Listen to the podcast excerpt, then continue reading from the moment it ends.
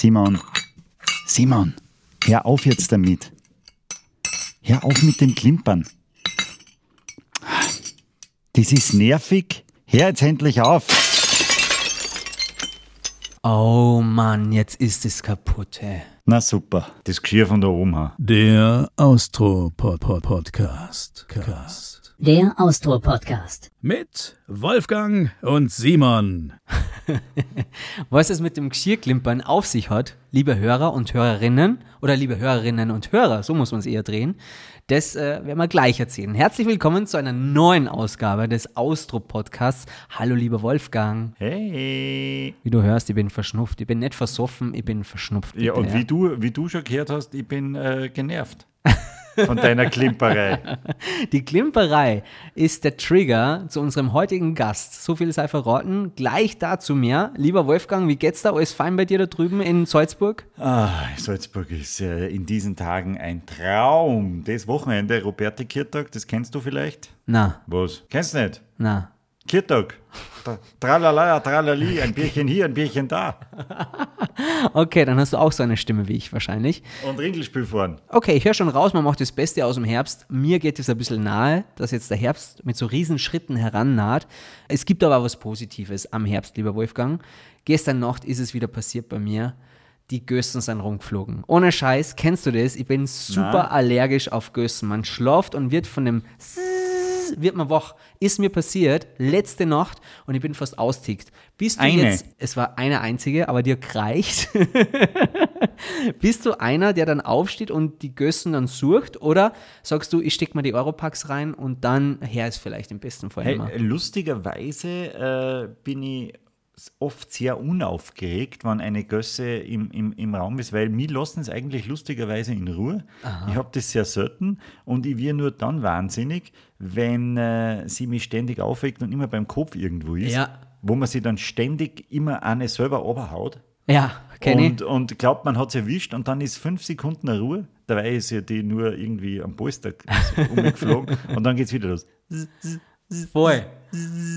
Voll. Es ist nämlich der Dann- größte Fehler. Es ist nämlich der größte Fehler, wenn man die Der- nicht direkt kaputt macht. Ich glaube auch, der größte Fehler Oh. ist nicht sofort aufzustehen und zu sagen, so, ich erledige das jetzt, dann ist er Ruhe. Aber man weiß ja nie, ob nicht noch eine zweite im Raum ist. Und, eins sage ich da auch, es stechen ja nur die Weiberl bei diesen Gössen. Das heißt, die Chance ist 50-50, dass die Gössen im Zimmer völlig harmlos ist. Und wenn du weißt, wenn du wüsstest, sage ich mal, dass es ein Mandel ist, würdest du völlig ruhig weiterschlafen, weil es dir völlig wurscht wäre. Aber du hast ja nur Angst, dass sie dich sticht. Aber das ist ja genauso laut wahrscheinlich. Ja, das macht ja nichts. aber Das Geräusch nervt mich ja schon alleine. Nein, mich nervt nur der Gedanke, dass mich gleich was sticht. Das mag ich nicht. Mir nervt überhaupt nicht, dass eine Gösse da ist. Das ist mir wurscht. Es ist mir wurscht, wenn ein Auto vorbeifahren. Das ist auch Lärm. Ja, absolut. Aber, aber, mir nervt es dann, wenn ich weiß, ah, jetzt wird mir irgendwas stechen und das wird dann jucken. Das mag ich nicht. Aber die Chance ist 50-50. Es stechen nur die Weiberl. Jetzt hast du wieder was gelernt, gell? Liebe Peter-Anhänger, wenn ihr jetzt zuhört und schon dabei seid, irgendwie wütende E-Mails an den Austro-Podcast zu schreiben, dann möchte ich nur eins dazu sagen. Natürlich machen wir die nicht kaputt in der Nacht. Wir holen ein Glas, stülpen das Glas drüber, stecken ein Papier dazwischen und gehen damit dann raus und lassen die Gösse natürlich in die Freiheit. Ist ja wohl ganz klar. Und was aber, machen wir mit den fetten Blutflecken an der Wand, die übrig bleiben?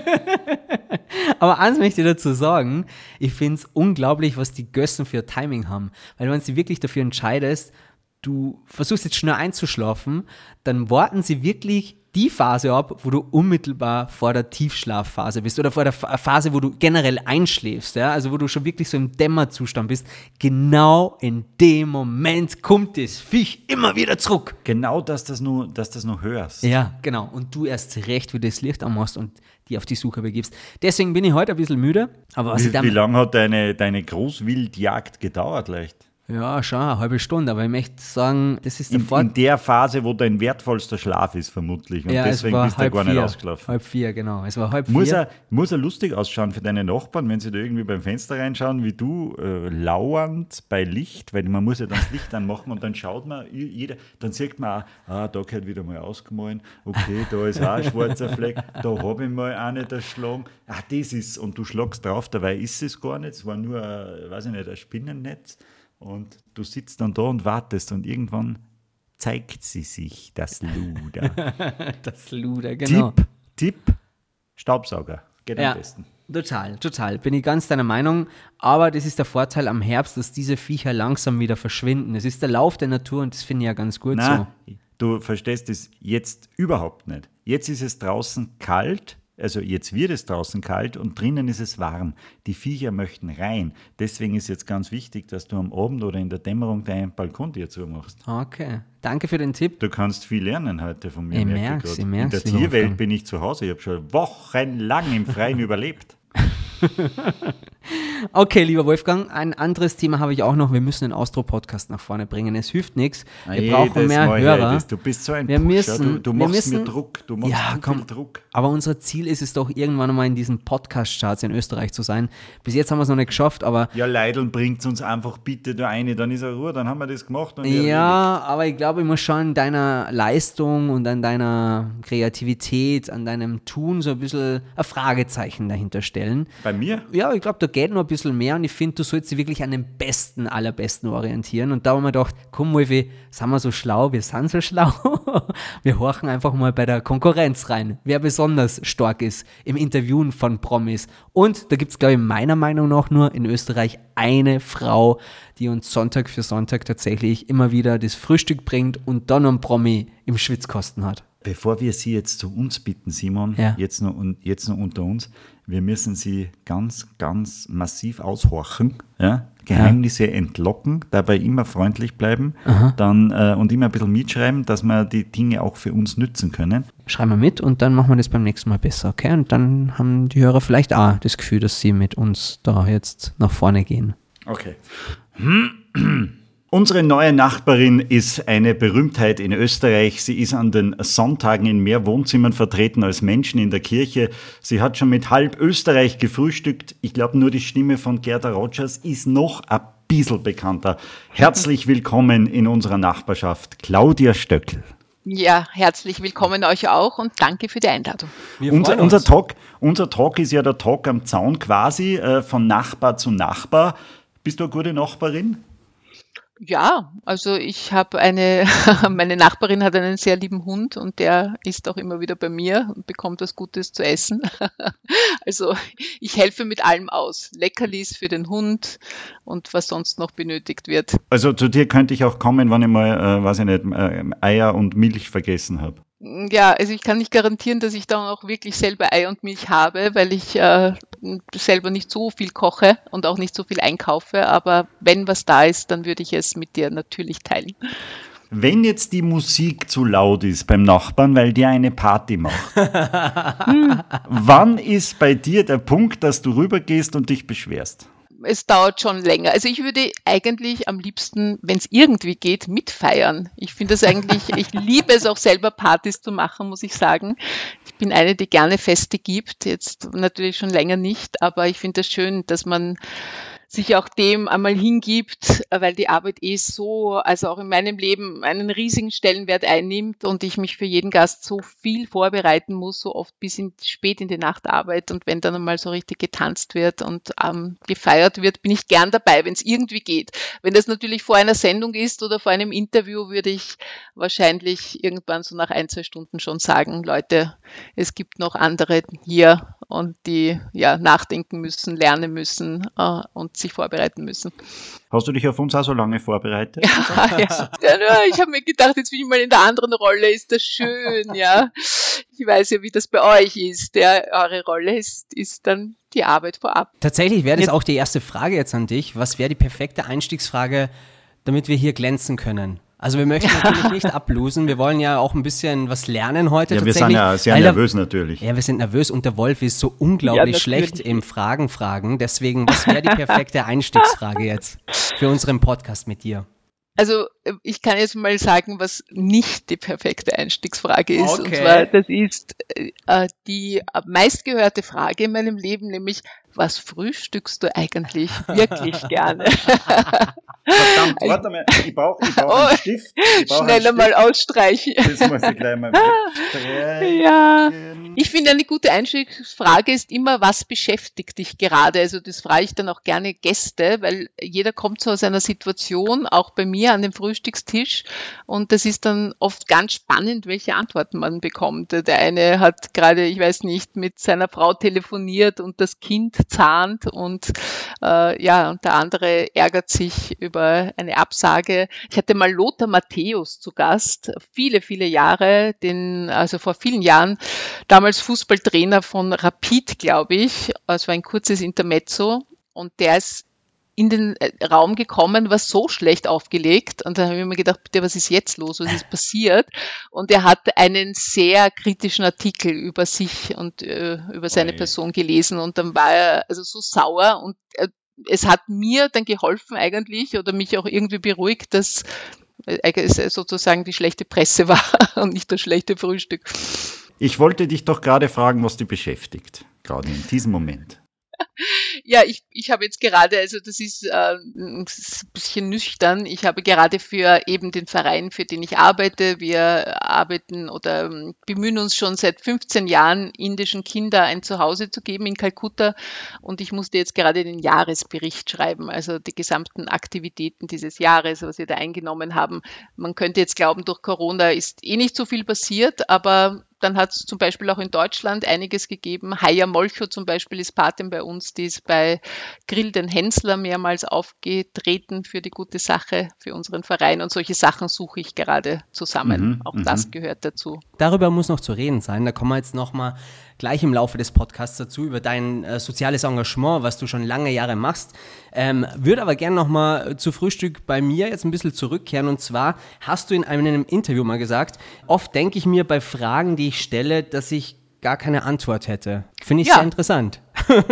Also Suchst du ist ja gerade danach die Tolle. Fragen aus? Ich denke mir, so große Fragen, die sind immer schwer zu beantworten. Also eben, wenn ich Philosophen zu Gast habe, jetzt vor kurzem war das Anders Inzet, Wirtschaftsphilosoph oder Richard David Brecht, dann eben diese großen Fragen, was ist Glück, wie gelingt Liebe, worin besteht Erfolg? Ich finde, da hat ja jeder eine andere Definition und bei Philosophen erwartet man sich dann auch noch so einen Leitsatz oder eine Lösung äh, für, für Dinge, über die man selber viel nachdenkt. Also ich zumindest. Ich liebe ja, mit welcher Liebe zum Detail du wiederum das Frühstück bei mir so machst. Und äh, was ich besonders schätze, ist immer der Hintergrund tatsächlich. Das soll jetzt nicht die Fragen abwerten, ganz im Gegenteil, auch die liebe ich. Aber ich mag dieses Ambiente, das du immer wieder schaffst jeden Sonntag. Man hat wirklich so das Gefühl, wenn man im Auto sitzt, okay, ich sitze mit denen jetzt wirklich am Tisch. Deswegen brauchst du auch wirklich Tischgeräusche, um dich jetzt hier auch bei uns so ein bisschen wohl zu fühlen. Und ich sage aber gleich, es gibt kein Fake bei mir. Es gibt keine Fake-Geräusche aus einer Cardwall oder die irgendwie aufgezeichnet sind, sondern immer das, was gerade am Tisch stattfindet, hört man auch. Ich habe hier ein Wasserglas zum Beispiel auf einem Holztisch bei Das beschreibst du ja immer, weißt du. Das, kann man ja dann auch immer, immer sich gut hineinfühlen, weil du sagst, Genau, ja, wir machen- ich sitze machen- hier, wir haben einen Holztisch, es ist äh, Genau. Gmundner Keramik, äh, Gmundner Keramik wirst du wahrscheinlich nicht sagen, aber, aber schöne Oh ja, Keramik aus Gmunden. Und äh, ja, sehr liebevoll aufgedeckt, mit Tischtuch besetzt mit Ja, Spitze. das gehört auch dazu eben. Na Also ich natürlich, meine, du ich- beschreibst es immer so schön. ich, ich, ich sage den Gästen ja auch sozusagen, das ist sehr, sehr wichtig, dass es äh, dieses Frühstück gibt. Das ist wie das Bühnenbild, so beschreibe ich das immer, weil Mhm. man natürlich dann äh, bekanntlich auch nicht so äh, sehr zum Essen kommt, aber es ist wichtig, dass es da ist. Es ist eine Wohlfühlatmosphäre, es beschreibt auch einen Menschen, wie, wie empfängt der andere. Äh, eben gibt es da Servietten. Ich darf gleich sagen, bei Männern gibt es meistens keine Servietten auf dieses Detail. Küche, Darf Küchenrolle. Wo kauft man denn kleinen- Servietten ja, genau. eigentlich? Diese, meine, meine persönliche Statistik sagt, 20 Prozent der Männer nur hatten im Frühstück bei mir Servietten aufgedeckt. Ah, interessant. Du Ja. erstellst dann auch noch so Statistiken so nebenbei. Ja, also ich habe, ich, ich, ich schreibe mir das manchmal auf oder finde das lustig, weil viele Dinge sich dann wiederholen und ja, die schönsten, also die schönsten Frühstückstische hat es bei natürlich Köchen oder Gastronomen natürlich auch gegeben, aber sehr oft auch, und das ist jetzt kein Klischee, sondern meine Erfahrung ist, wenn Frauen, wenn, wenn es Gastgeberinnen gibt, also Gästinnen, die wunderschön aufdecken. Hast du schon mal oft. hochgerechnet, wie viele Kalorien du im Laufe der Jahre eigentlich verspeist hast? Das ist jetzt eine neue Rechnung. Ich werde immer wieder gefragt, wie viele Frühstücke und wie viele Sendungen ich schon hatte, aber wie viele Kalorien ist eine gute Frage. Naja, also e-, eben, man isst dann leider meistens sogar wenig. Oft sind sie enttäuscht, die Gäste natürlich, weil man will ja auch nicht schmatzen. Da gibt es ja sonst Beschwerden von den Hörern. Aha. Aber ja, manchmal, wenn, wenn wir nicht gestresst sind, dann sitzen wir nachher noch zusammen und dann wird, dann wird gegessen. Also noch mehr oder davor. Ist tatsächlich immer äh, dein Gast zuständig für das Frühstück? Oder, ja, oder, oder für, die, für, die, äh, für, den, für den Platz, wo ihr frühstückt? Ja, ich habe das sehr klug gemacht. Frühstück bei mir ist mir als Titel sozusagen vom damaligen Ö3-Chef ähm, ja, vermittelt worden oder er hat gemeint, wir nennen diese Sendung oder diese neue Sendung. Also es ist ja, ich habe damit begonnen, nach, das ist die Nachfolgesendung von Leute, wo Robert Reumann oder der Rudi Klausnitzer äh, auf Ö3 zu hören waren mhm. und die wollten das eben anders machen. Also im, im Zuge der Ö3-Reform in grauer Vorzeit. Es hat schon Handys gegeben, aber 19, 1997. Ja, 1997. Also ich feiere im Jänner äh, das, also in, in wenigen Monaten feiere ich das 25-Jahr-Jubiläum. Wahnsinn, und das ja, für eine Radiosendung bei Ö3, sowas, sowas hat es, glaube ich, noch nie genau. gegeben. Genau, und eben Frühstück bei mir, ich war am Anfang gar nicht so begeistert äh, von dem Titel, habe mir gedacht, das klingt ein bisschen anzüglich, ja, so pff, jetzt bei mir oder bei dir Frühstück, aber habe es dann lieben gelernt und dann sofort, bin dann sofort sehr pragmatisch umgeschwenkt, beziehungsweise war mir auch klar, dass die persönliche Ebene viel eher da ist, wenn ich mich vom Gast einladen lasse. Also viele haben mir geglaubt, Frühstück bei mir heißt bei mir, bei mir. Mhm. Ah, und, und, ich soll sie alle zu mir laden. Und dann habe ich mir aber gedacht, nein, erstens mal interessiert mich das ja auch zu sehen, wie Menschen leben und dass es auch sehr viel über eine Persönlichkeit aussagt, äh, ja, wie jemand den Tisch deckt, was es da gibt, ob man sich vorher wirklich Gedanken macht oder ob es wie damals, ich weiß nicht, beim Kabarettisten Roland Thüringer, der eingeschweißte Wurst und Käse auf den, äh, auf den Tisch geworfen hat. Oder also es gibt einige, wo du, ja, André Heller, da gibt es einen Tee, das ist wunderbar, aber er findet das auch irgendwie zu viel Vierlefanz rundherum. Da bin ich schon immer bei ihm und seine sie ist ein asiatisches Hausmädchen, öffnet die Tür und macht einen wunderbaren grünen Tee.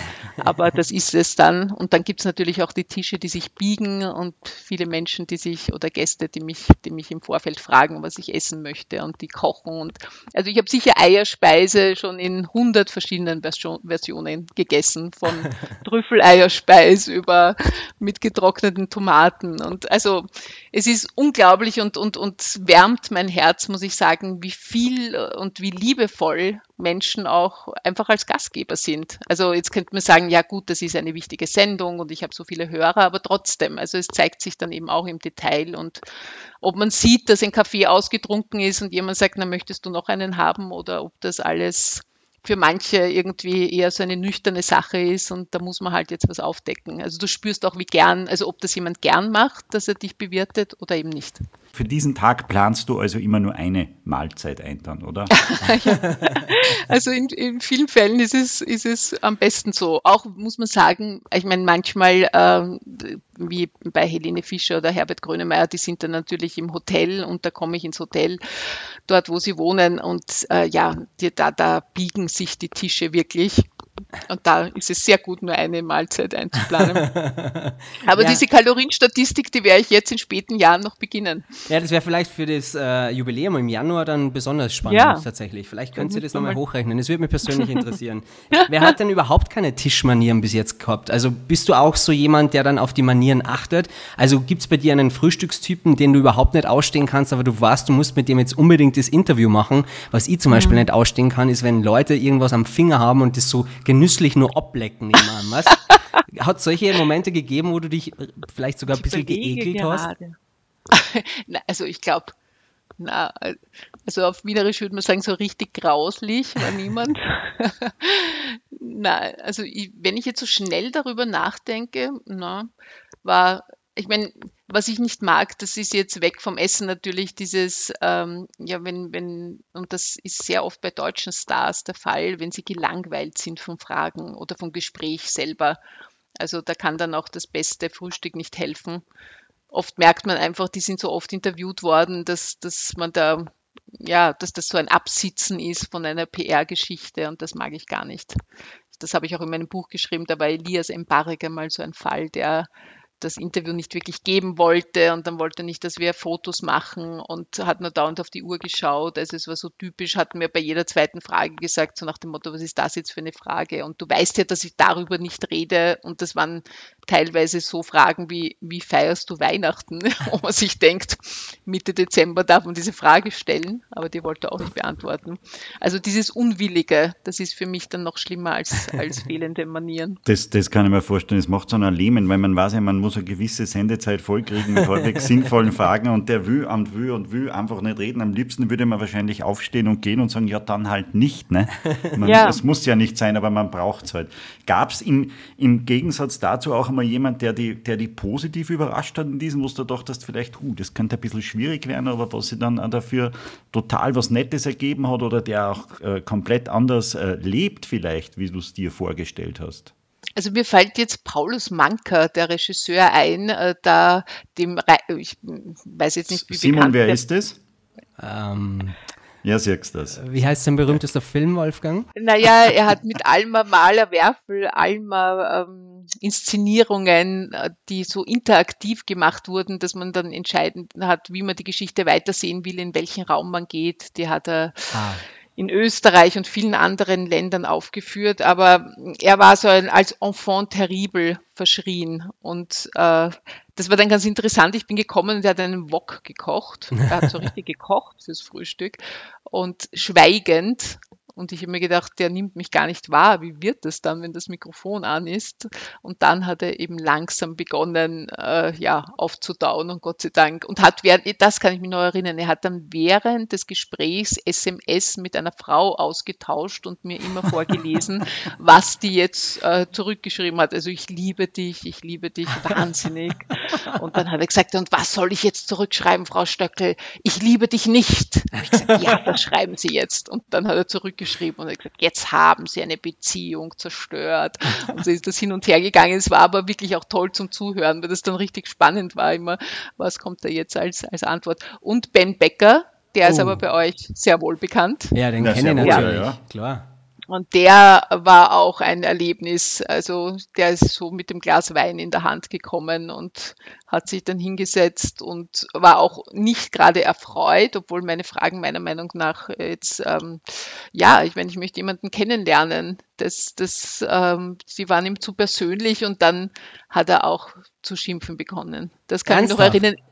Richtig Ich zu hab das- schimpfen mit, mit dir Naja, so, naja, so, ja, und was glaubst du eigentlich? Und hatte deine Agentur nicht gesagt, dass ich darüber nicht rede? Ich weiß schon, da ging es darum, dass er ja einmal mit Drogen äh, fast, also ja, ich glaub, kurz vorm ich glaub, Tod war, ne?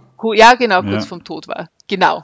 Und da war er dann zuerst ganz aufgewühlt, dass ich das anspreche und ist aber dann irgendwann so sanft und, und wehmütig und reflektiert geworden. Das war schon sehr interessant. Also das ist das Spannende. Das glaube ich dir. Wer hat denn besonders ungesund gefrühstückt tatsächlich von deinen Interviewpartnern? Wo war das ungesundeste Frühstück? Also wir haben schon gehört, Männer keine Servietten, aber äh, essen Männer auch relativ ungesund zum Frühstück? Ist es sehr klein und minimalistisch? Was ist bei dir ungesund? Der Semmel ist ungesund? Oder Kaffee? Mhm. Ich würde jetzt ein? Nutella-Brot mit, keine Ahnung Das, was. das ist doch nicht ungesund. Natürlich, Naja, das es- Kalzium mit sagen- drin, Wolfgang, ja? Naja, mir, mir hilft jetzt, dass es die Sendung ja schon länger gibt, wie wir schon festgestellt haben. Am Anfang haben das viele nicht ernst genommen, dass es da wirklich ein Frühstück geben soll. Und ich weiß, wie ich zu Kabarettisten Michael Nirvarani das erste Mal gekommen bin in seine Wohnung. Äh, war nichts auf dem Tisch. Also es war einfach ein leerer Tisch. Habe ich gesagt, wo ist das Frühstück? Hat er gesagt, ja, das ist ja nicht ernst gemeint. Das ist ja, wir sind ja im Radio, wozu brauchen wir das jetzt? Und dann habe ich gesagt, nein, es soll wirklich ein Frühstück geben. Und dann sind wir gemeinsam in seine Küche. Dann hat er den Kühlschrank aufgemacht, gähnende Leere. Und es hat nur eine, kann ich mich erinnern, eine Dose Senf und eine Dose Marmelade gegeben. Wie beim Wolfgang der Kühlschrank. Immer wenn er mich zum Essen einlädt, das, das ist Zero, da, da gibt's nichts. Ich habe keine Marmelade, nur Senf. Und dann haben wir das auf den Tisch äh, ges- gestellt und ja, und er raucht ja sehr viel. Also ich, das ist für mich, ist für mich schon das Ungesündeste, muss ich sagen. Und vor allem die, die äh, dann auf dich keine Rücksicht nehmen. Also er, er war schon einer, der dann gesagt hat, ich weiß, du bist nicht Raucherin, dann ist er halt wieder aufgestanden und hat draußen geraucht. Das, das macht das Gespräch auch nicht gerade einfacher. aber, aber ich war damals, äh, der wird bei euch auch nicht so bekannt sein, bei Anwalt Manfred Einetter, der hat auch Karl-Heinz Krasser jetzt Doch, in der der ist schon bekannt bei uns, Affäre zumindest aus den vertreten. Genau. Mhm. Und da ist vor mir gesessen ein Kettenraucher und hat wirklich eine nach der anderen geraucht und hat dann, dann habe ich gesagt, ich mein, Herr Dr. Einheit, Sie wissen schon, ich bin nicht Raucherin und er hat gemeint, ja, aber Sie sind bei mir eingeladen und bei mir bestimme ich, ob geraucht wird oder nicht. Also ihr seht, man hatte schon, man Nicht hatte schon interessante Erlebnisse. Ja, es sind auch sehr prekäre Erlebnisse, wie du da schilderst, also Ben Becker und so, wenn du dann merkst im Laufe des Gesprächs, das eskaliert oder ist kurz davor zu eskalieren und du weißt, du musst es trotzdem irgendwie zu Ende bringen. Äh, Hast du dir über die Jahre irgendwie eine Taktik irgendwie zurechtgelegt, um, um die Leute dann zu pimpern in dem Moment und in der Hoffnung, dass es doch nur zu einem guten Ende kommt? Themenwechsel.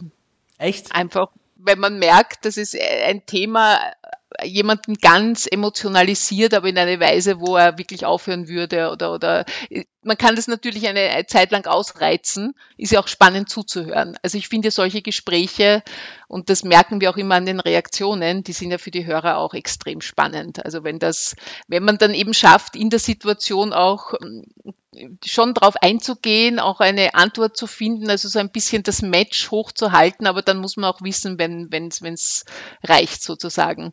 Und manchmal, ja, hilft es einfach dann zu sagen, gut, dann, dann reden wir jetzt über was anderes. Dann, und dann beruhigt sich die Lage wieder. Weil, so wie ihr sagt, ich meine, es gibt 52 Sonntage im Jahr, wie wir wissen.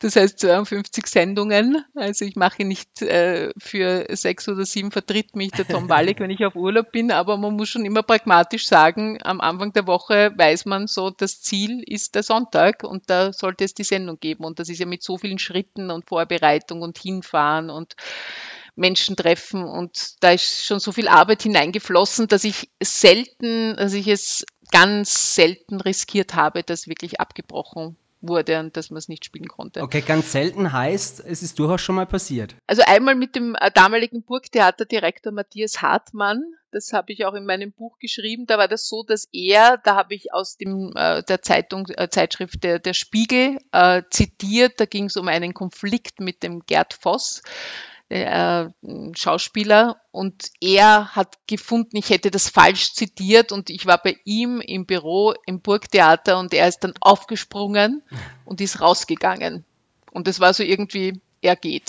Er Aus, ist seiner, aus seiner eigenen Wohnung. ja, also es war sein Büro im Burgtheater so, okay. und, und ich bin halt dort gesessen und habe mir gedacht, jetzt wird's interessant. Ich zeichne ja die Sendung kurz vorher auf. Da war es Freitagnachmittag, der Trailer der Sendung ist schon gelaufen und ich habe mir gedacht, jetzt wird's interessant, ob er zurückkommt. Und was mache ich, wenn er nicht zurückkommt? Weil ich hatte erst zehn Minuten des Gesprächs sozusagen on tape. Und dann habe ich gewartet und gewartet und irgendwann ist er wieder gekommen und hatte dann so eine Zeit, also diesen Spiegel, diese Zeitung in der Hand und hat so richtig drauf getrommelt und hat gesagt, jetzt zeigen Sie mir, wo Sie das gelesen haben. Sie haben das falsch zitiert. Und ich habe das konnte die Stelle auch finden. Und dann hat er sich äh, hingeworfen auf den Sessel äh, an seinem Schreibtisch und dann hat er gesagt, und jetzt habe ich keine Lust mehr. Und dann habe ich gesagt, ich auch nicht. Und dann haben wir uns angeschaut und dann habe ich gedacht, jetzt wird spannend. Und dann habe ich gesagt, naja, wissen Sie, wenn Sie das jetzt weglassen mit diesem, dass ich da aufstehe und wenn wir da jetzt anschließen und wir lassen das alles, dann können wir das noch fertig machen. Und dann habe ich halt auch pragmatisch gesagt, gut, dann atmen wir beide einmal durch Und äh, dann haben wir eigentlich ein ganz gutes Gespräch gemacht, aber die Geschichte ist äh, ja noch immer ganz, ganz, ganz klar in meiner Erinnerung, weil da hatte ich auch leichte Schweißausbrüche. Das Wie geht danach, das? Das klingt danach, Menschen mit der Schauspielkunst sind sehr schwierige Zeitgenossen. Das höre ich schon mal raus. Ja, schon. Aber ich meine, auf der anderen Seite, ich verstehe sie auch. Künstler haben eben eine andere, oft eine andere Sensibilität. Also man kann es so erklären oder manchmal auch entschuldigen. Manchmal ist es auch, also gerade bei Führungskräften oder so, so ein bisschen ein Diven-Status oder ja, die, manche sind einfach auch schwierig als Persönlichkeiten, aber auf der anderen Seite macht es sie ja dann wieder interessant. Das muss man auch dazu sagen. Haben denn Menschen schon oder Managements versucht, dann im Nachgang ihren Künstler irgendwie ein bisschen zu retten, indem sie sich dann bei dir gemeldet haben und gesagt haben, Mensch, Claudia, also es war ja ein schönes Interview, aber die Aussage XY, die könnte es ja rauslassen. Die muss ja nicht unbedingt in die Sendung rein. Mm, also sagen wir so, äh, es haben schon Gäste, haben, also ich sage immer, das ist der Freitagsanruf oder Samstaganruf, weil ich meistens, äh, ich zeichne ja auf und, und äh, bearbeite dann das Material. Und meistens ist die Aufzeichnung so am Donnerstag. Und dann am Freitag ist wie im Ar das Amen im Gebet gibt es dann von meinem Gast, also wirklich in 90 Prozent der Fällen einen Anruf, ob es nicht, und ich verstehe das auch oft, äh, man muss dazu sagen, es manchmal sprechen sie zum Beispiel über jemanden, also wenn man ich, ich weiß, ich hatte mal einen Wissenschaftler und der hat über seine, über seine Tochter erzählt und die war da gerade, gerade eben ein Teenager, pubertierend und er hat gesagt, er hatte am nächsten Tag nach unserem Gespräch gesagt, er hat über sie erzählt und da ging es um ihre Schulerfolge und also auf jeden Fall hat, hat sie so eine Panik gehabt, dass in der Schule dann über sie gelacht wird bei dem, was er gesagt hat Ja. und die ist weinend zu Hause am Bett gesessen und er hat gesagt, Frau Stöckel, bitte, meine Tochter weint und hat Panik vor dem Sonntag und hat das Gefühl, sie wird äh, verspottet am nächsten Tag in der Schule. Und natürlich schneide ich das dann raus. Ja. Also es, ich, ich verstehe das oder wenn es um Krankheiten geht, wo man sagt, ah, da habe ich da jetzt also sozusagen mich verplaudert und, und ähm, über meine Mutter was gesagt oder einfach sehr diskrete, sehr persönliche Inhalte ich finde, wenn man schon will, dass jemand äh, sozusagen das Vertrauen hat und, und ein gutes Gespräch basiert auf Vertrauen, dann ähm, darf man auch sagen, da ist vielleicht jetzt das eine oder andere entschlüpft, das vielleicht doch nicht on air sein soll. Würden wir, da schon selbstverständlich, würden wir selbstverständlich nicht ma ah, auch machen, natürlich, wenn, äh, wenn, äh, wenn irgendwas passieren würde, aber wird ja nicht. Ähm, wenn du dir deine allererste Sendung anhörst, machst du das manchmal, hörst du dir alte Sendungen an? Von. Du, ich, es ist mir, 1997? ja, also jetzt nicht so bewusst, ich möchte die erste Sendung hören, aber zum Beispiel jetzt hatte ich Otto Walkes zu Gast. Ähm, ich höre dann, wenn ich einen, ähm, einen Prominenten wieder einmal treffe, dann höre ich mir meine Sendungen, die ich davor gemacht habe, die Interviews an.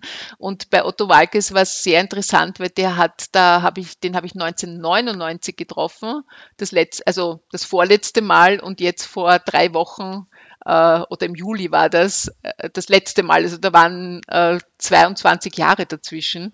Und das Vor war Scheidungen. ja, Scheidungen und ja, es stimmt. Und, und ja, das natürlich habe ich mich sehr verändert, auch selber. Ja, meine Ja, Stimme hat das- sich verändert. Das wollte das wollte ich fragen. Wie sehr hast du dich verändert? Findest du, äh, bist du irgendwie wie anders geworden bei deinen Fragen? Vielleicht ein bisschen ungeduldiger? Oder fragst du jetzt mehr nach als damals? Ist es schwieriger, jetzt mit dir zu sprechen, als Mhm. vielleicht am Anfang? Du bist ja jetzt einfach mehr und mehr hineingewachsen, mehr und mehr Profi. Du weißt ja schon, was die alle sagen und wie du zu deinen Antworten kommst, die du brauchst. Ne? Naja, ich kenne sie einmal besser. Das ist Ja. schon toll, wenn man auch äh, auf die nicht nur die Erfahrung, sondern auch Inhalte, die man davor schon einmal erfragt hat, wenn man auf denen aufbauen kann. Also da sind schon sehr persönliche Dinge gefallen. Da habe ich schon erfahren, eben von der Scheidung, also damals zum Beispiel Otto Walkes, das war ja damals seine Traumfrau, die Eva Hassmann, von der er erzählt hat, also 1999. Und das ist dann interessant, wenn man dann 2021 mit ihm äh, wieder darüber spricht. Und ich glaube, ich höre besser zu. Also ich bin irgendwie, ich glaube, ich, ähm, wenn ich ruhe in mir selbst, das klingt jetzt vielleicht, also so erleuchtet bin ich noch nicht, aber ich habe mehr Ruhe bei dem Ganzen. Ich muss mir nichts mehr beweisen. Ich muss, ich habe das Gefühl, ich habe da eine Aufgabe, die, in der ich gewachsen bin und äh, ja, wo mich viele Leute auch ähm, sehen oder finden, dass, das, dass ich das gut mache. Und ich glaube, wenn man, also das gibt das Feedback, das ich immer bekomme. Und ich finde, wenn man so dieses, diese Selbstsicherheit bekommt, dann macht man etwas dann noch besser, nicht? Also man traut sich teilweise auch mehr von den Fragen, das mache ich sicher auch aber ich kann jemanden sehr gut zuhören, noch viel genauer als früher kommt mir vor, weil früher war ich dann auch mit mir beschäftigt, so wie klingt das jetzt oder mhm. habe ich mich bei einer Formulierung geirrt oder kann ich das dann irgendwie schneiden? Also da gibt es dann, während der antwortet oder die gibt es dann irgendwie im Kopf viele Fragen, wie man jetzt selber sozusagen, ob man jetzt selber gut rüberkommt. Und das habe ich jetzt nicht mehr so, sondern ich bin noch mehr beim anderen, kommt mir vor. Hat die, hat die schon mal wer, wer angeflirtet, offensichtlich? Ja, sicher. Also wenn ich da jetzt Nein sagen müsste, dann gäbe es ein Problem. Oder Nein. Dass, dass es so weit kommt, dass du von dir auch was preisgibst, dass das mehr so ein Gespräch dann ist, keine Frage-Antwort, sondern ein Gespräch, richtiges Gespräch auf, äh, auf Augenhöhe, wie man jetzt ja. am Abend halt bei einem Glasal sitzen würde? Und Sicher, du schmeißt also dann deine Antworten wahrscheinlich raus und die anderen lässt du drinnen.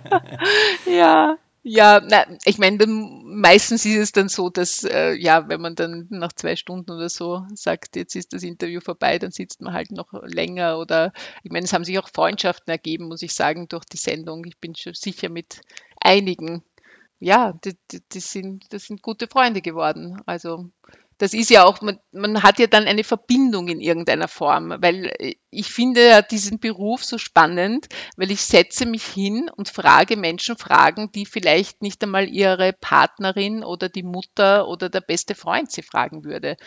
Und das macht es ja oft, also es können auch mm, ebenso Fragen wie bist du glücklich, reicht es schon oft, dass das, das Umfeld gar nicht fragt oder mhm. warum ist jetzt die Ehe auseinandergegangen. Also mir erzählen ganz oft dass die, Familie oder beste Freunde meiner Gäste, ich bin am Radio gehangen, weil das hat er noch nie gesagt, ja. Und das ist ja Gott sei Dank, äh, das haftet meiner Sendung so an und äh, irgendwie kommt es dann drauf, dass ich dann spüre, da ist noch eine Geschichte dahinter oder da kommt könnte jetzt noch was ganz Spannendes kommen.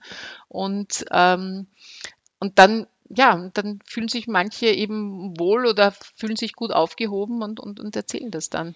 Ich meine, ich habe auch manche Gäste, die, die kommen und sagen, ich habe jetzt lang überlegt, was kann ich dir liefern, sozusagen, was habe ich noch nie erzählt. Dann denke ich mir, super, die, die denken schon mit. Lass uns ein bisschen zurückschauen zu deinen Anfängen. Stimmt es tatsächlich, dass du deinen Start im Radio dem Dominik Heinzel verdankst? Ja, eigentlich schon.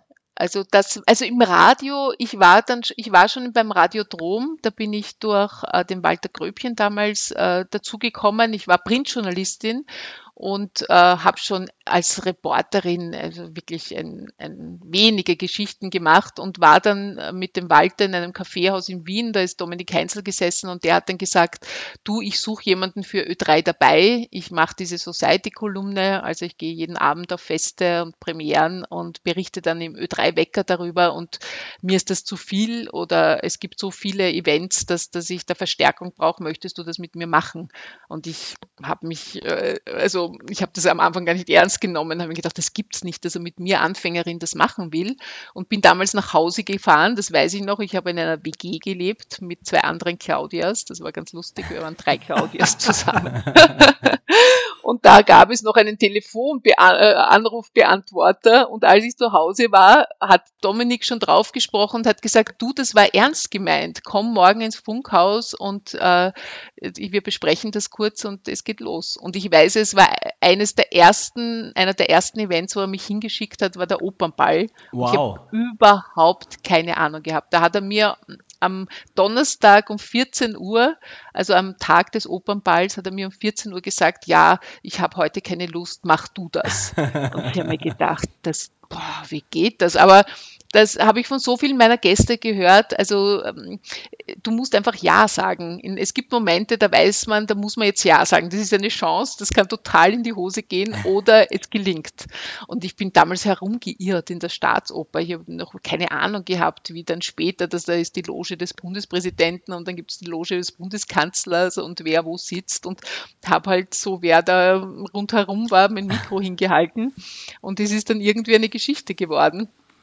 Ja, und das äh, waren die blutigen Anfänge. Ich muss schon sagen, ich habe sehr, sehr viel gearbeitet, habe mir wirklich die Hacken wund gelaufen. Viele Dinge, also mit vielen Geschichten war er nicht zufrieden. Hat wirklich, damals hatte man noch so einen Bobby und einen Schmalband sozusagen. Äh, das war ja nicht digital alles. Und dann hat er es manchmal wirklich so runter von dem Bobby äh, runtergedrückt, die Geschichte, und gesagt, hat sie in den Mistkübel geschmissen und gesagt, na, das war gar nichts. Und das war aber für mich wirklich so der, ich habe mir immer gedacht, dir zeige ich's, dir zeige ich's. Ja. Und das hast du gemacht. wirst, ja, und das habe ich gemacht, muss man sagen. In welchem Also, Verhältnis steht sie heute? Ich frage nur mal vorsichtshalber. Pff, eigentlich neutral. Also Okay. wir, wir sehen uns ab und zu und er war auch bei meiner Buchpräsentation, Im hat davon berichtet. Eigentlich so bei Events, weil er ja auch noch äh, fürs Fernsehen Mhm. Reporter ist. Aber ich meine, ich muss ihm auch zugute halten, das muss man schon auch sagen. Er hat mir die Chance gegeben. Und ohne diese Chance, also das muss man auch einmal tun, wenn man für so eine wichtige Rubrik für den Ö3-Wecker der reichweitenstärksten Sendung, die wir haben, auf Ö3, da eine Anfängerin nimmt und sagt, jetzt mach mal.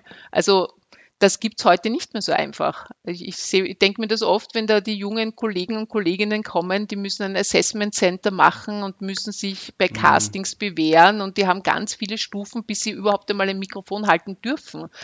Und äh, jetzt kann man sagen, das ist eine gute Selektion und da merkt man, bekommt man schon Gefühl für einen Menschen. Aber oft ist es ja dieses Loslaufen, dieses Ich probier's mal. Ja. Und plötzlich merke ich, ich kann etwas oder andere sehen in mir etwas, das ich in mir noch gar nicht gesehen habe. Und das Darum- ist schon toll.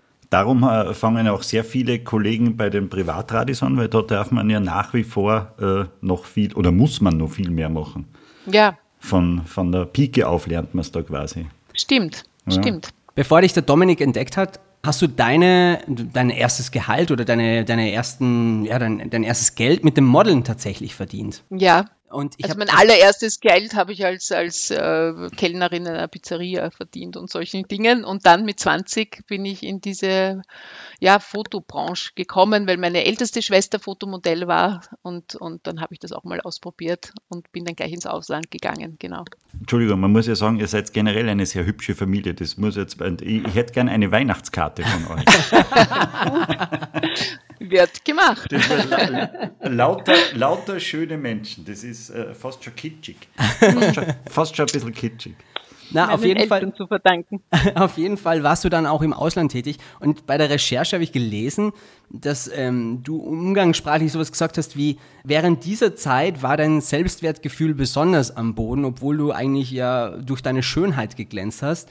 Äh, würdest du das heute so bestätigen? Ja, das ist interessant, wenn ich da gerade jetzt, äh, jetzt war wieder eine Geschichte über Claudia Schiffer, die äh, so alt wie ich ist oder ich glaube ein Jahr jünger. Und, und die habe ich damals in Los Angeles getroffen, das weiß ich.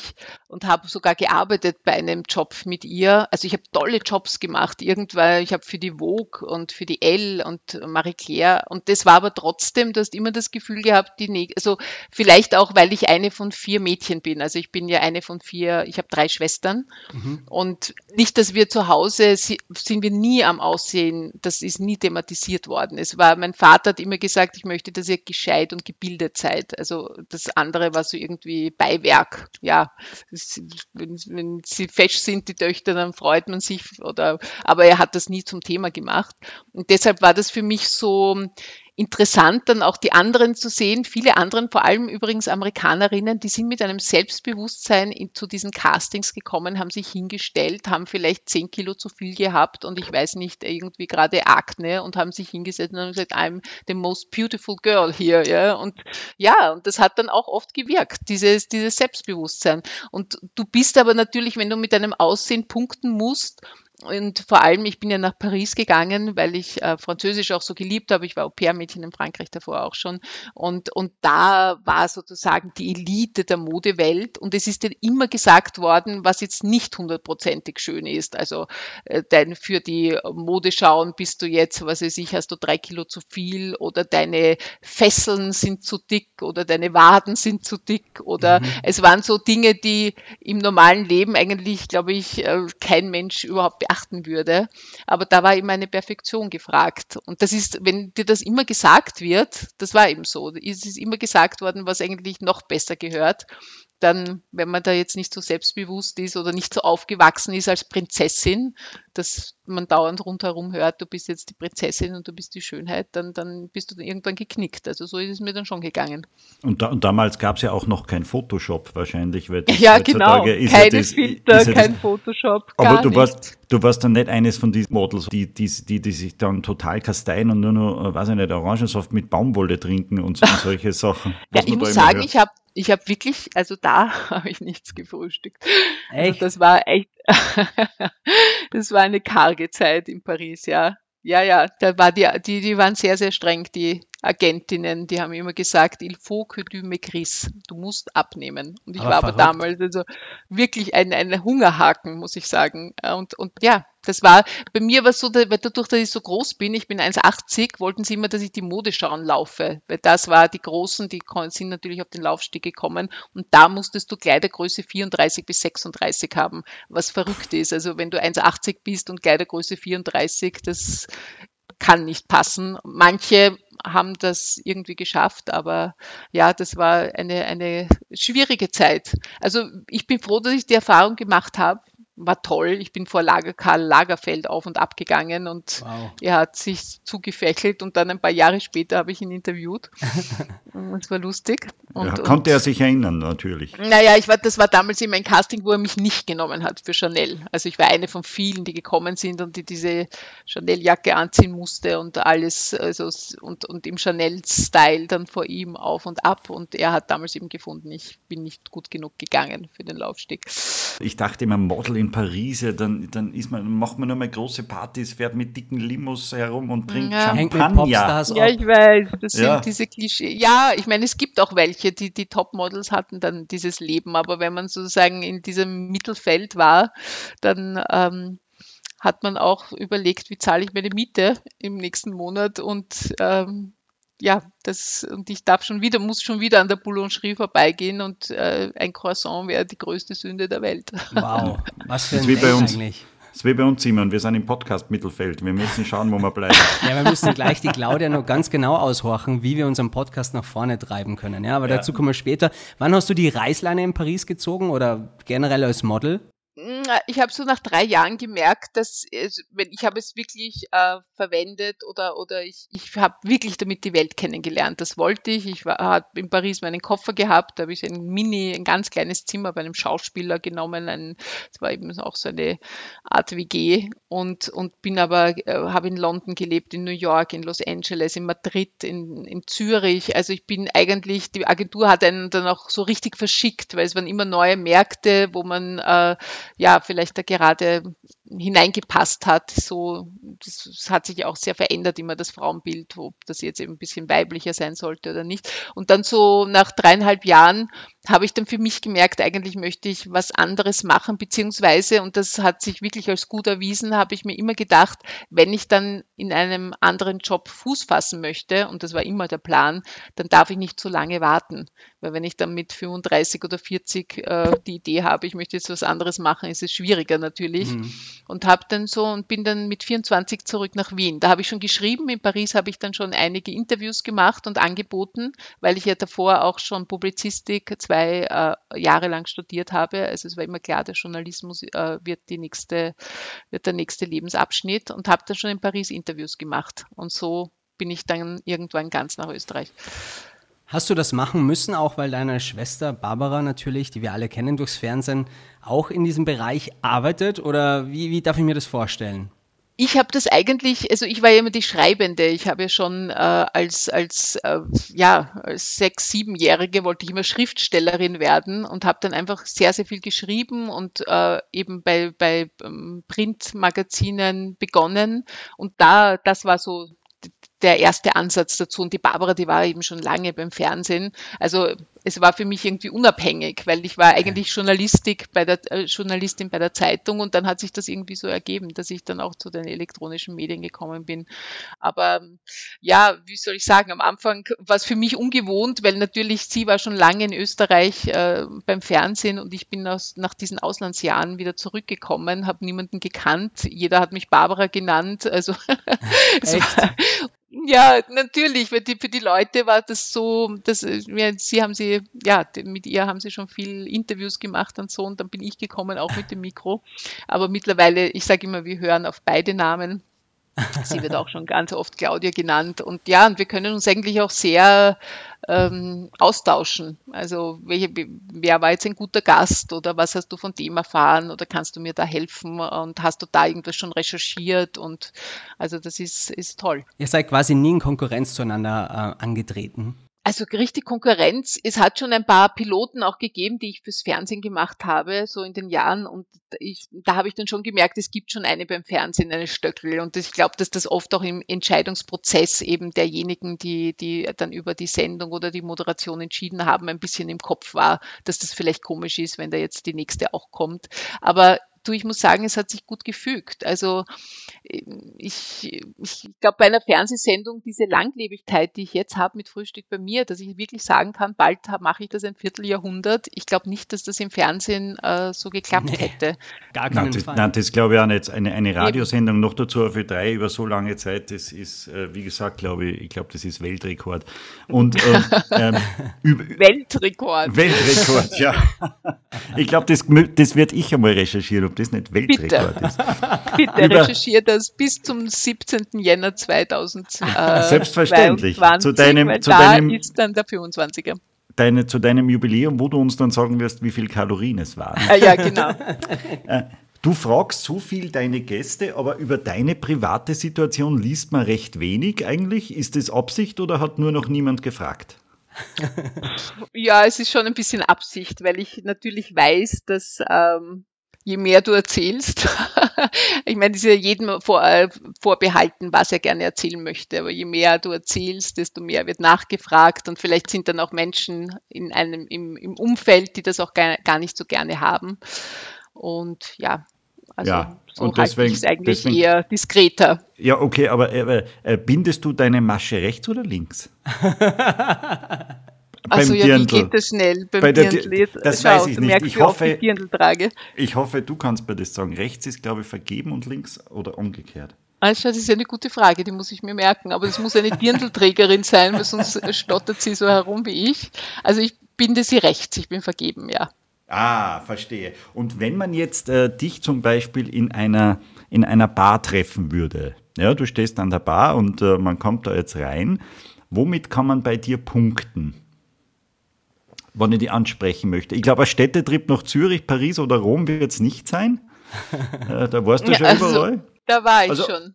Ja, eben. Wo, womit kann man bei der Claudia punkten, wenn man sie an der Bar anspricht? Ist es ein cooler Spruch oder ist es irgendwie, was interessiert dich? Also zuerst einmal wäre es wichtig, dass es was Gutes zu trinken gibt. Ja? Ich meine, schon, schon, dass der sich vielleicht auskennt und mir einen guten kühlen Weißwein empfiehlt oder dass ich mit ihm darüber sprechen kann, weil ich, ich bin ein Genussmensch. Ich liebe auch guten Wein, kenne mich da auch ein bisschen aus. Also wenn wir dann über gelben Muscatella reden können, dann mm. finde ich das schon mal interessant. Oder den Trinken. Ja, und dann, wenn man übers Leben redet, also irgendwie nicht oberflächlich. Also ein cooler Spruch, das ist meistens so irgendwie eine Masche. Aber meistens ist man dann ohnehin mittendrin. So also nichts Oberflächliches und ein guter Weißwein. Weil ich könnte mir vorstellen, dass du ja äh, tatsächlich gerade in Wien oder in, in Österreich nicht an eine Bar gehen kannst, ohne erkannt zu werden. Und dass dir das dort nicht passiert, ne? Ja, also es stimmt schon. Man, mit den Jahren erkennen einen schon viele Leute.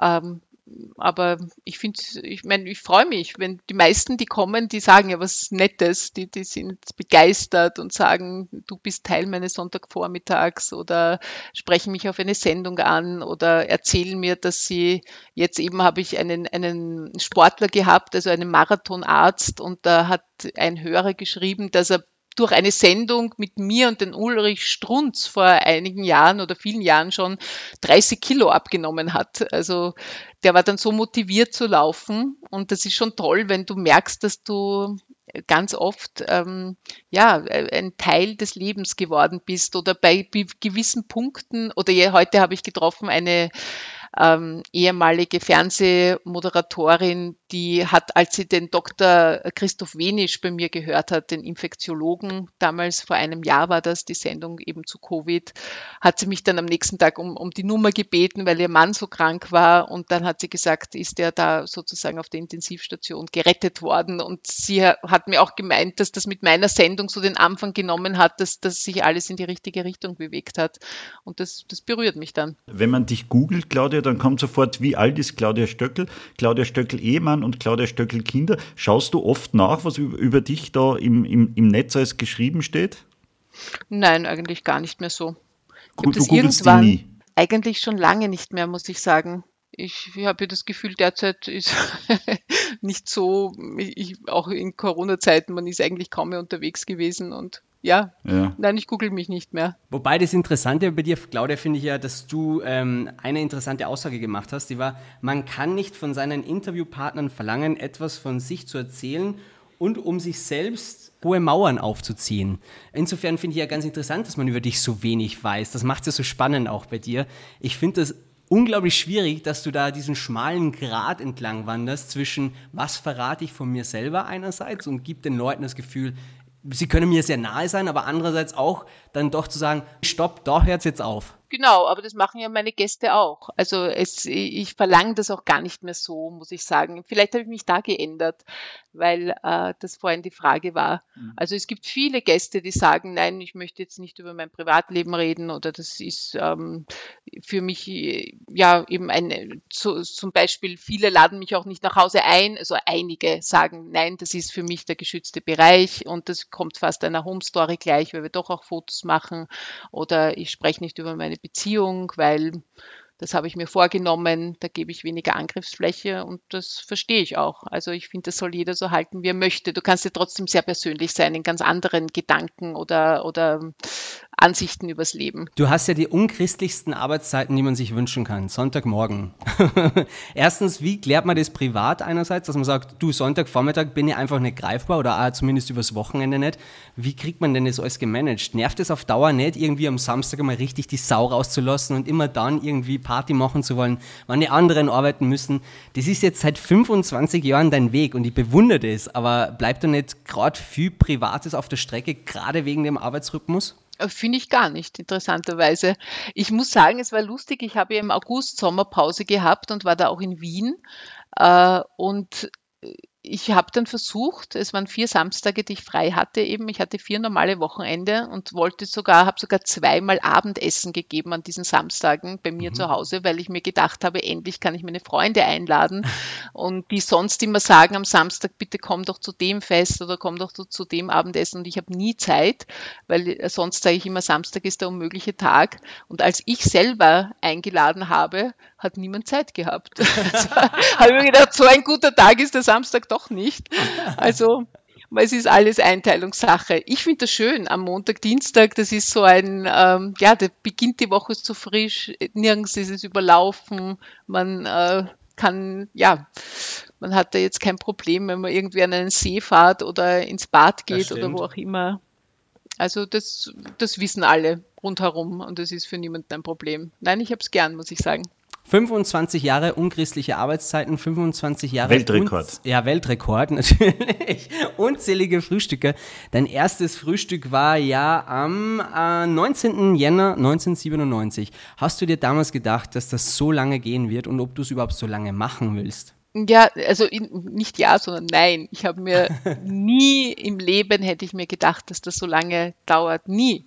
Also ich weiß, dass ich schon nach zwei, drei Jahren habe ich so das Gefühl gehabt, gut, das ist so ähm, eine Sendung, eine Radiosendung. Ähm, eben ist das jetzt nicht schon lang genug und vielleicht, vielleicht ähm, sollte ich damit aufhören. Also es war so, weiß ich, ich habe ja mit 30 begonnen und dann so Mitte 30 habe ich dann noch überlegt, was könnte es noch anderes geben, hat, habe eben ein paar Piloten fürs Fernsehen gemacht, da, da hat es andere Society-Sendungen gegeben da, oder eine Kochsendung, da wäre ich auch beinahe Moderatorin geworden. Und ähm, trotzdem war das immer so eine Faszination da, diese Menschen kennenzulernen. Und da eben das was rauszuholen, irgendetwas, was die Menschen berührt. Das ist das Schöne, finde ich, wenn man so in einem Gespräch äh, so Stellen hat oder Passagen oder Erzählungen, wo man spürt, dass das, das, das erreicht jetzt wirklich das Herz. Also das sind die schönen oder das sind jetzt Überlegungen dabei, so habe ich mir das noch nie erklärt, ob das jetzt eben das Leben nach dem Tod oder ähm, über die Liebe oder was auch immer. Und das ist, macht's, hält das Ganze immer frisch. Und dann irgendwann habe ich, äh, und das hat sicher auch mit meinem, mit meinem sozialen Engagement zu tun, war das für mich, und zwar als ich 40 war, bin ich dann nach Kalkutta zum ersten Mal gereist und habe dort äh, mit diesem Projekt für die Straßenkinder begonnen. Und plötzlich hat das Ganze so einen Sinn gemacht. Also plötzlich war das dann so eine Einheit.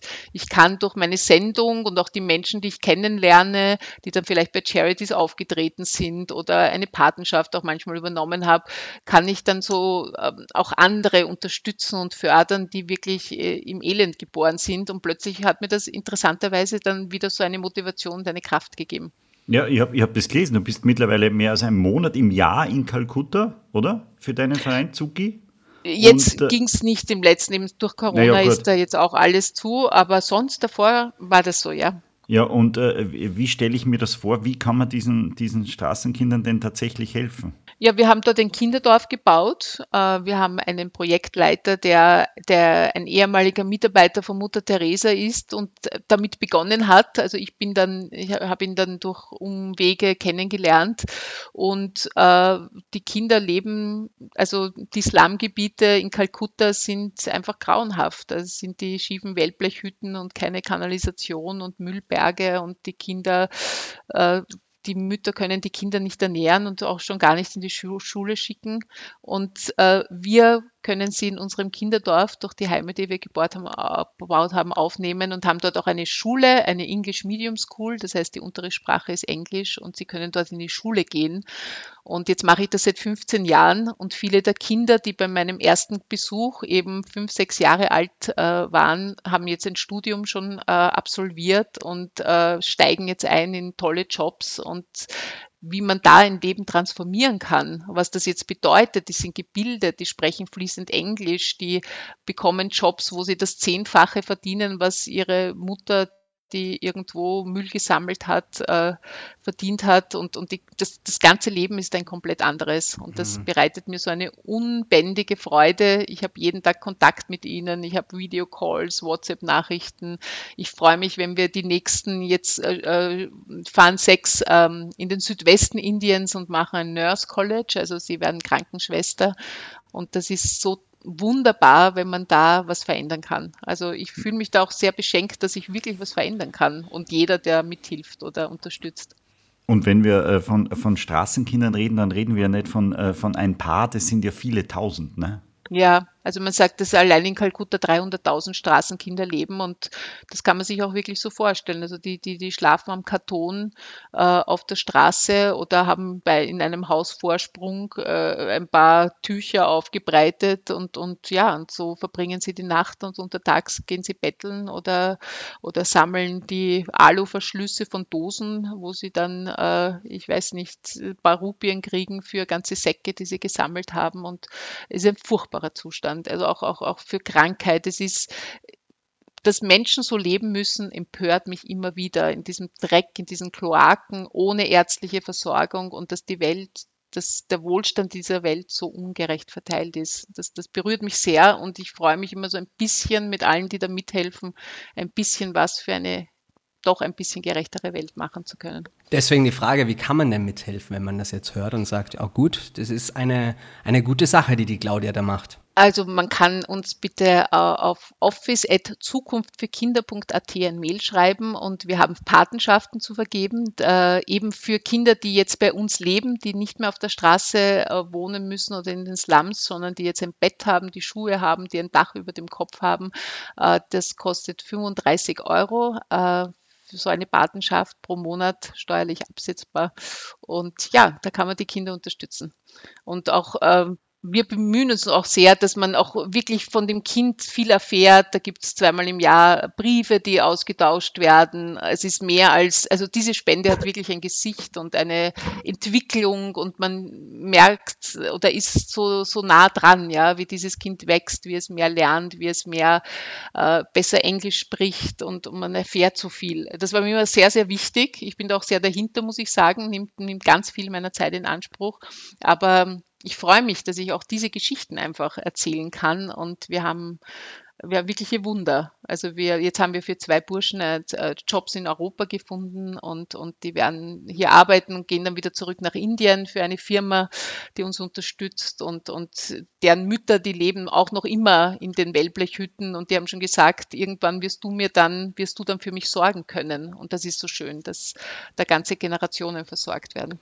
Wie, du, du, du sagst 35 Euro im Monat. Wie, wie viel ist es tatsächlich für so eine Familie? Wie muss ich mir das vorstellen? Was kann ich mir mit 35 Euro in Kalkutta äh, kaufen? Oder wie komme 35 Euro sind, es ist so, das fließt in unser Projekt. Also mit diesem Geld werden sozusagen die, da wird, äh, werden die drei Mahlzeiten am Tag gekauft, da werden die Lehrer bezahlt, die leben dann bei uns, die Kinder. Also die leben nicht mehr auf der Straße, sondern die werden bei uns in unseren Heimen aufgenommen.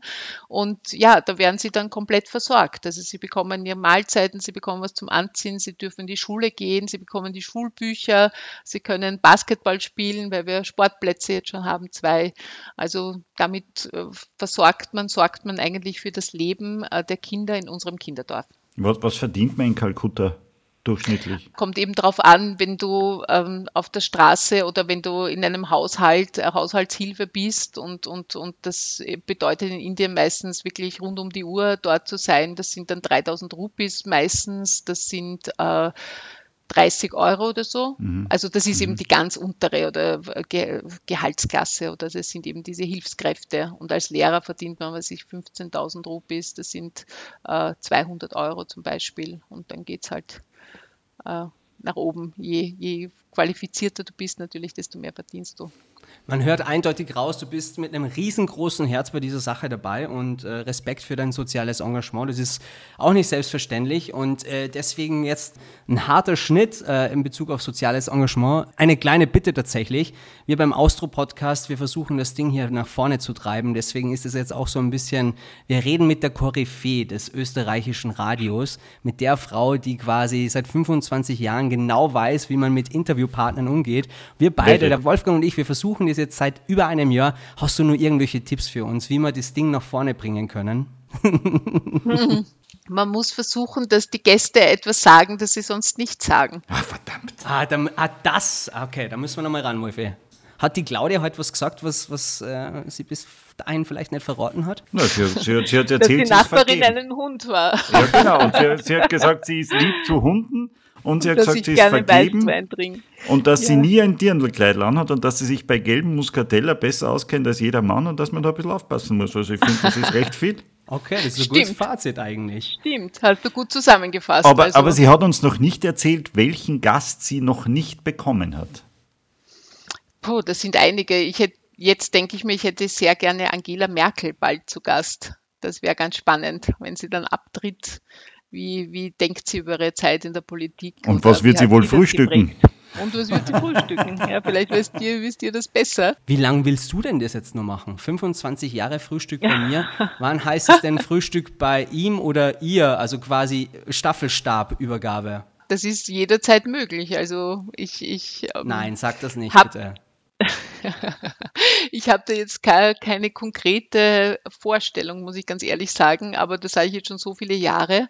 Ähm, ich kann, also ich bin vorbereitet, sagen wir so. Wenn es wirklich soweit ist, hm, keine Ahnung, ob, also den 25er habe ich mir jetzt mal vorgenommen, den mache ich noch, auf jeden Fall im Jänner. Das wird auf jeden Fall soweit sein. Und dann, ich hm, kann so schwer sagen, ich meine, ob es jetzt vielleicht ähm, äh, der Ö3-Chef befindet, vielleicht sollte man was Neues, Frisches machen. Nein, der wäre doch verrückt. Ja, ich, es, also noch mache ich es mit so viel Liebe und so viel ähm, Neugierde und, und ich finde es noch immer so einen tollen, coolen Job, den ich da habe. Ich bin so begeistert, dass ich das so lange machen durfte und mir echt, also es, es hat sich nicht abgenützt für mich. Es ist wirklich so, wenn ich da mit dem nächsten Gast beginne und mich einlese, dann denke ich mir, ah, und da muss ich jetzt den noch anrufen und das ist toll und diese Lebensgeschichte und diese Kreuzung und was, was die da erzählt oder der, das, das, ich höre das schon und dann spielen wir den Song drauf und dann das, das Land wird weinen oder lachen oder lachen. Und das ist so schön, wenn man dann solche so, tolle Textpassagen hat, so Interviewpassagen, wo man nicht nur selber eben berührt war. Dieses Berühren ist so wichtig, finde Ja. ich. Dass das, dass das nicht so vorbeirauscht nur und man denkt sich, ja gut, aha, der ist zu Gast, sondern wenn das dann wirklich was bewirkt und das spüre ich dann so oft oder heutzutage eben mit äh, Instagram, Facebook und allem möglichen kriegt man so viele Kommentare und, und Feedback und dann spürt man dann, hat das jetzt funktioniert oder nicht. Man merkt, du lebst es total und das nach 25 Jahren. Also allergrößten Respekt für das, was du machst. Eine der abschließenden Fragen bei uns ist immer, was steht noch auf der Bucketlist? Was steht bei deiner Bucketlist noch so drauf, Claudia? Auf der jetzigen Bucketlist. Also ich bin jetzt in einer anderen Lebensphase, muss ich sagen, weil ich habe auch einen, einen Vater, der gerade sehr krank ist und da ist für mich einfach das Wichtigste, mit ihm Zeit zu verbringen. Das ist viel weiter, denke ich gar nicht. Ich, jeder Tag ist ein geschenkter Tag und bin froh, dass meine Eltern noch leben und, und ja, und da voll möchte ich versuchen, eine liebende Tochter zu sein und auch dieses Gefühl, diese Heimat, die man bei seinen Eltern hat, noch möglichst lang zu genießen. Das ist eigentlich so das Wichtigste derzeit für mich. Liebe Claudia, wir sind fast fertig. Haben wir dich berührt im Gespräch heute? Ja, es war interessant zu hören, wie ihr, was- euch da so umtreibt. Ja. In- Interessant ist der kleine Bruder von Doof, sagt man immer, oder? Nein. Ich habe noch, ich hab noch zum Abschluss äh, fünf kurze Fragen, oder warte mal, eins, zwei, drei, vier, fünf, sechs, zum Thema Frühstück. Aber äh, das sind nur kurze Fragen an dich. Da geht es aber jetzt nicht um die Sendung, sondern tatsächlich um das Frühstück als Mahlzeit. Okay? Okay. Mein bestes Frühstück aller Zeiten hatte ich mit Punkt, Punkt, Punkt, in Punkt, Punkt, Punkt. Mein bestes Frühstück hatte ich mit, uh, ab, mit Niki Lauda und das war nicht für die Sendung. Der hat mich einmal ins Imperial ganz abseits der Sendung eingeladen, das weiß ich, äh, weil ich auch so mit ihm immer wieder mich getroffen habe und, und das war ein tolles Frühstück im Imperial. Da kann ich mich, also jetzt spontan fällt mir das gerade ein. Was war dein höchstes Frühstück aller Zeiten? Wie höchstes? Der, äh, Im höchsten Gebäude oder am höchsten Berg, irgendwo hoch oben. Aha, hoch oben. Mm. Also ich war mal mit den Casinos, ich, ich war mal auf einer Wanderung am Schwarzen Stein in den Bergen in Tirol äh, mit einer Gruppe von Managern und Journalisten und da waren wir auf, glaube ich, 2800 oder fast, das waren 3000er, den wir bestiegen haben. Ich glaube, das war das Höchste. Das war irre. Ich bin, das war mein erstes Gletscherfeld, über das ich in einer Seilschaft gehen musste. Es hat kein Ende genommen. Es war so anstrengend. Aber so das Frühstück am nächsten Tag hat sehr gut in der Hütte dann geschmeckt. Oh ja. Was hat mehr Kalorien, ein Cappuccino oder eine Buttersemmel? Eine Buttersemmel. Ja, absolut. Die Buttersemmel hat mehr als 200 und der Cappuccino in der Regel so um die 90. Das Warst wieder du bei den schon- Kalorien. Na, nur so für deine Statistik später dann. Warst du schon mal beim McDonalds frühstücken? War ich schon mal, ich glaube schon, ja. Wo war das? Aber es hat mir nie geschmeckt. Also nie, wenn, dann war das ein, zwei Mal in der Not. In ir- irgendeiner Hauptstadt war das, wo gerade entweder Miami oder Los Angeles, glaube ich. Da war gerade nichts sonst auf dem Weg. Aber nicht zu empfehlen, finde ich. Nicht so wahnsinnig Frühstück im Bett finde ich. mm, anstrengend.